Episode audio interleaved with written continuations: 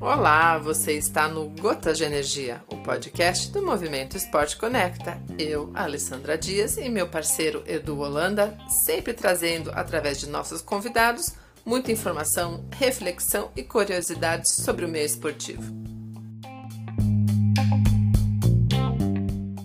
Olá, eu sou Eduardo Holanda e estou com Alessandra Dias no Gotas de Energia, o podcast do Movimento Esporte Conecta. Aqui você vai ouvir insights, reflexões, dicas, ideias, aprendizados e muito mais nas vozes de diversos atletas e profissionais. Esse podcast tem o apoio dos parceiros Up Sport, soluções de marketing esportivo, Base Treino, consultoria esportiva com foco no triatlo, cross triatlo, duatlo, natação em águas abertas, ciclismo, corrida de rua e trail run, tudo feito de uma forma personalizada e Ricardo Moura, consultor esportivo. Quer saber mais sobre os nossos parceiros? Entre no site movimentosportconecta.com.br e acesse o Clube do Movimento, fique por dentro de tudo. Siga também nossas redes sociais do Sega no Instagram, Facebook, YouTube e TikTok.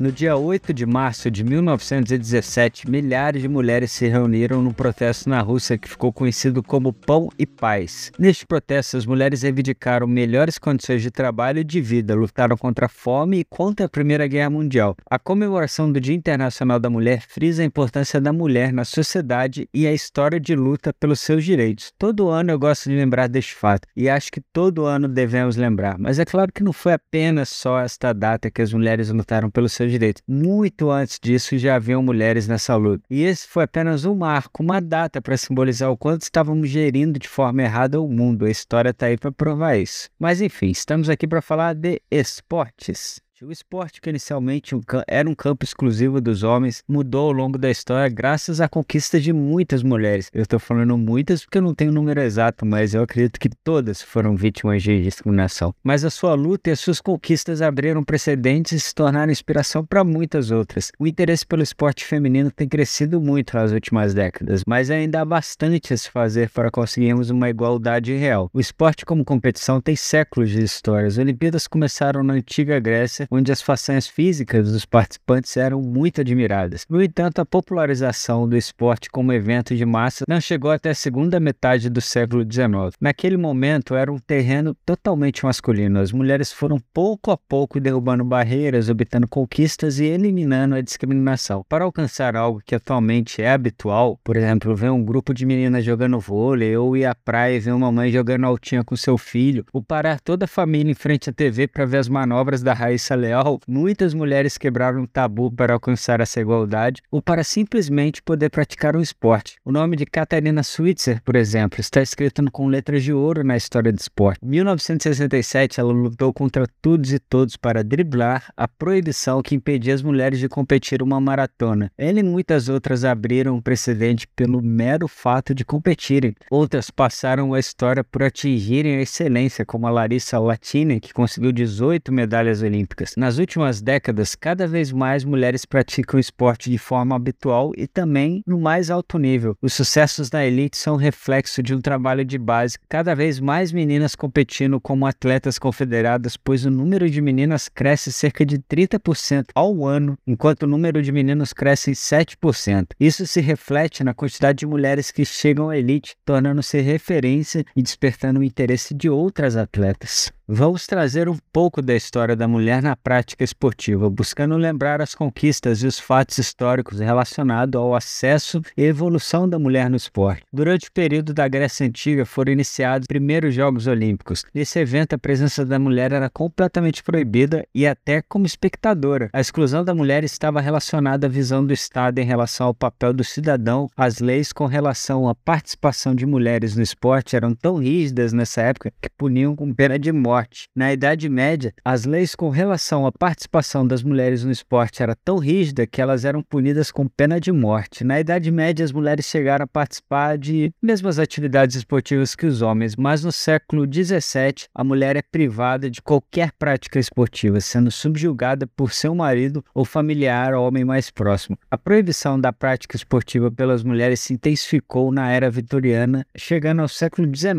onde voltaram a ser realizados os Jogos Olímpicos. Em 1896 foram retomados os Jogos Olímpicos. Nessa primeira Olimpíada, somente era permitida a participação de homens e as mulheres apenas como espectadoras. Na primeira Olimpíada na qual uma mulher participou oficialmente foi a Olimpíada de 1900, sediada em Paris. Nessa Olimpíada participaram 22 mulheres e as únicas modalidades permitidas para as mulheres foram golfe, tênis, vela e cricket. Helena de Porto Alés foi a primeira mulher a completar um evento olímpico levando a medalha de ouro participando de um evento misto de vela com seu marido. Eu espero que eu tenha falado, um, que eu tenha pronunciado o nome da Helena certo. Nos anos seguintes foram adicionados as modalidades de arco, flecha, natação, mergulho, ginásticas e algumas modalidades de atletismo. Conforme os anos foram passando, através de diversas lutas, as mulheres foram aumentando sua participação nos Jogos Olímpicos. Em 1932 começa a participação de atletas brasileiros nas Olimpíadas com a estreia de Maria Lenk na natação. Mas aí já é para outro episódio. Esse mês será dedicado totalmente às histórias de mulheres no esporte. E assim como a história da Maria Lenk, fique atento para os próximos podcasts para você conhecer histórias fantásticas de mulheres incríveis que mudaram não só o esporte, mas o mundo. Espero que vocês tenham gostado, possam, espero que vocês tenham curtido